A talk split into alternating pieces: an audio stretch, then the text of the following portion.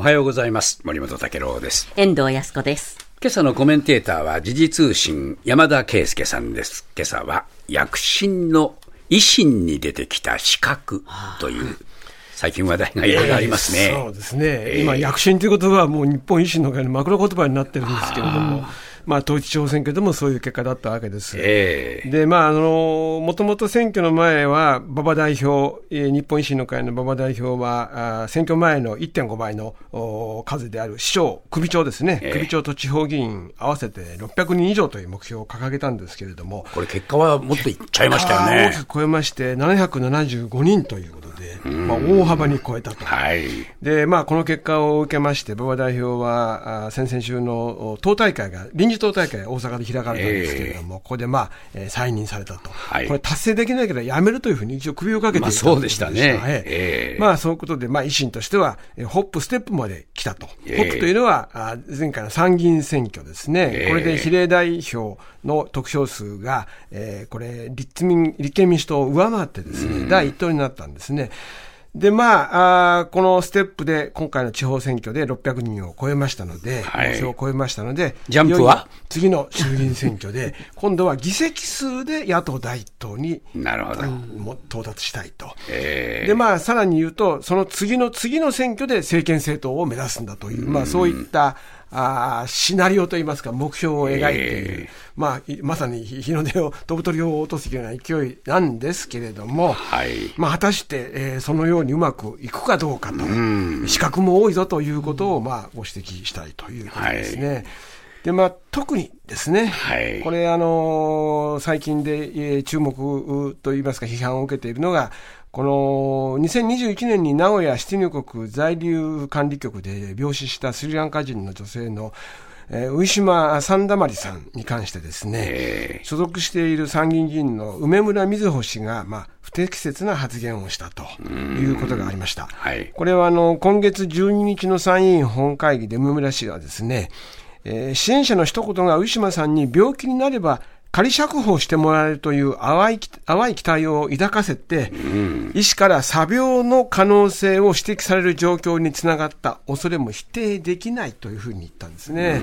でさらにえー16日の参院法務委員会では、ハンガーストライキによる体調不良で亡くなったのかもしれないと、こういうことも言いました。で、まあ、これ、遺族がですね、これに対して、えー事実無根のデマである、デマであるというふうに抗議をしまして、で、まあ、維新の執行部も上村梅村氏に発言を慎むように指示したんですけれども、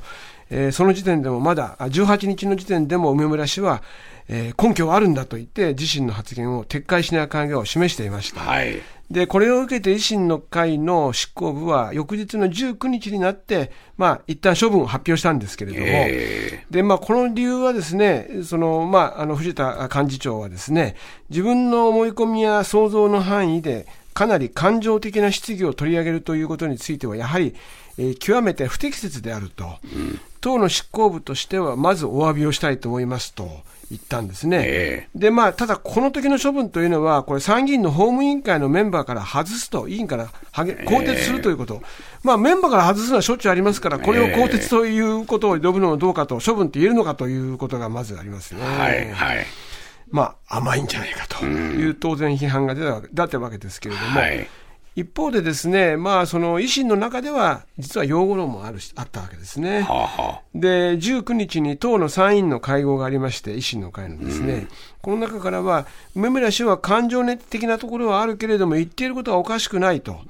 感情的な発言で遺族などを傷つけることも問題なんですけれども、梅村氏の言っていることが、これ不適切なのかかわらずですね、そこは擁護してしまってるわけですね。えで、結局23日になって、音喜多政調会長がまあ謝罪をすることになったんですが、その際にも、その際にも本人の処分をなく本人からのお謝罪もないと。まあちなみにこの本会議でのですね、この発言を実は許可したのはこの沖田政調会長自身でもあったわけで、えまあこれ党として、えまあこれを認めた発言になっているそういうことになってたんですね。ええここが一番問題なんですよね。ここが問題であって、ええここは素通りした処分になっているということで、この処分そのものは逆になんかこう非常に問題を、この維新の会のこの問題をですね、むしろ浮き彫りにしたという感じがしました。はい。で、さらに、えー先週末になって、ようやく維新の会が、まあ、新たな処分を発表したんですけれども、ええ。それは梅村氏に対して、党員資格停止6ヶ月と、えまあ、党員としての資格を停止するということで、まあ、その処分をしたんですけれども、その理由についてもですね、ええ。えー党の指示を聞かなかったという、まあ、いわゆる党のガバナンスから逸脱したためだという理由を言ってまして、これやっぱ発言の内容について処分の直接的な理由にはなってないんですよね。えです。梅村議員もいまだこの発言の謝罪と撤回はしていないという状況で。これはだって、その時にはい。その内容を認めてたんですから、党が。は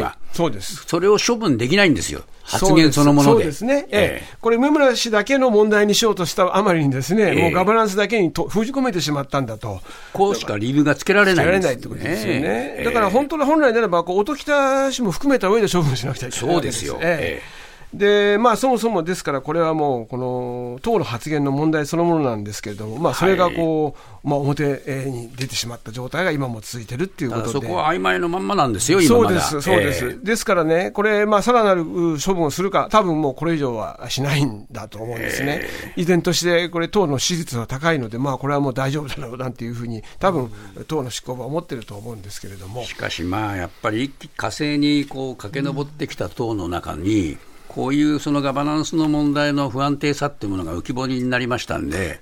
結構これはやっぱり大きな問題なんですよね。そうですね、でえ。え当初からですね、まあ、10年前にその日本維新の会が旗揚げされた時からですね、やっぱり候補者のですね選定に問題実はいろいろ言われてた、指摘されてた中で、まあ、ようやくそれが今回、変わりつつあるかなと思う矢先にやっぱり同じことが起きているということですから、はい。ここはやはり、まあ、これからまあその大いに議席を増やそうというのはいいんですけれども、足元のですね、まあ、ガバナンスよりまず党の本質として、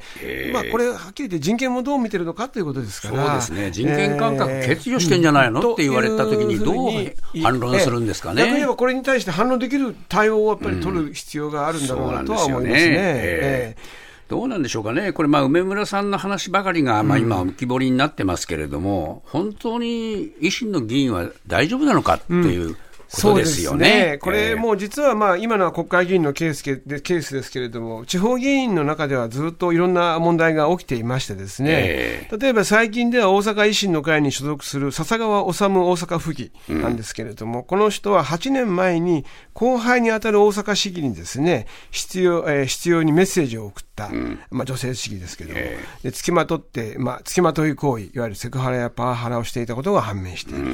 あるいは去年は大阪府の吹田市議がですね、2019年から22年度の会派の政務活動費で不適切な入出金を繰り返していたとして辞職に追い込まれています。辞職しています。それから22年にはですね、福岡市議が次期、えー市議選で競合する元衆議院議員になりすまして、これ、旧統一教会と関係があるとしたビラを作成して、選挙区内の複数の住宅に投函した問題が判明しました。まあ、これもその当時のビデオがこうあの公開されていますけれども、はいあるいは2020年にはですね、東京都港区議が女子高生3人に下半身を露出して逮捕されて除名処分になる。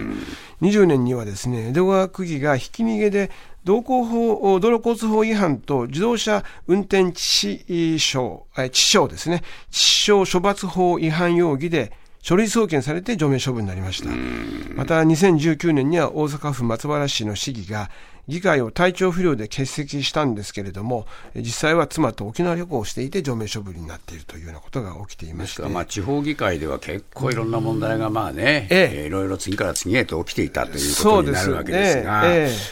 どうなんでしょうかね、こうやってホップ、ステップ、ジャンプだなどと言っている一方で、やっぱり足場固めをきちんとしないとですね、せっかくの上昇機運もしぼんでしまいますよね。そうですね。で、えーいずれ政権政党を、まあ、目指すと言い切っているわけですから、まあ、はいそれに、こう、見見合う党のが、もちろんガバナンスもですけれども、やはりその、議員のですね、質を上げなくちゃいけないんだということは、やっぱりずっと問われるわけです。もちろん今は、他の党でも、えっと思う議員がたくさんいるわけですけれども、えまあ、維新の会は、まあ、そういう意味では、これ、まあ、目立つと言言わざるを得ないですよね。はいそうですね。えーで、今、あの、維新の会は、まあ、あの、次の衆議院選挙に向けてですね、はい。えーまあ、289の小選挙区すべてに候補者を立てるということをまあ目標としています。ただ、実際にはですね、えー150からまあ200ぐらいの間になると思います。のななりそうですが、えーまあ、いずれにしてもこれ、まあ、場合によっては衆議院選挙が早いということも言われているので、えー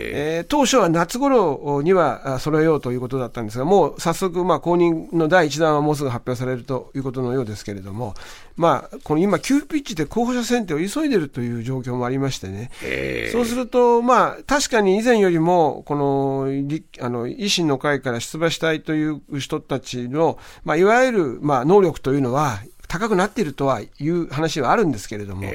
しかし、急いで候補を選ぶということは、やはりそこにまた不安が出てくるわけで、やっぱりこれはまあ自民党にも言えることですし、あの他の野党にも言えるんですけど、やはり何があっても候補をこう公認した責任というのは常に党にもありますからね。そうなんですよね。ええ。ええ。ここはやはり勝手に、まあ、そこはもう本人のことだというふうに、これ、えー岸田さんなんかもそういうことを言いがちなんだけれども、えやっぱり党として責任を持って候補を選ぶということもしっかりとしてもらいたいというふうに思いますね。そうですね。はい。まあ、個人に全部ね、追いかぶさってしまっちゃあ、それも絶対おかしいですね。これおかしいですもんね。ええ。今回の件もそうだと思いますね。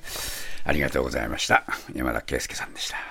スカルプ D プレゼンツ川島明の寝言。毎週ゲストの芸人とたっぷりトークをしたりいろんな企画をやります。そらしど本坊と向井の近況を戦わせるコーナーもあります。向井意気込みをどうぞ。負けないぞ！放送から半年間はポッドキャストでも配信中。ぜひ聞いてくださいうん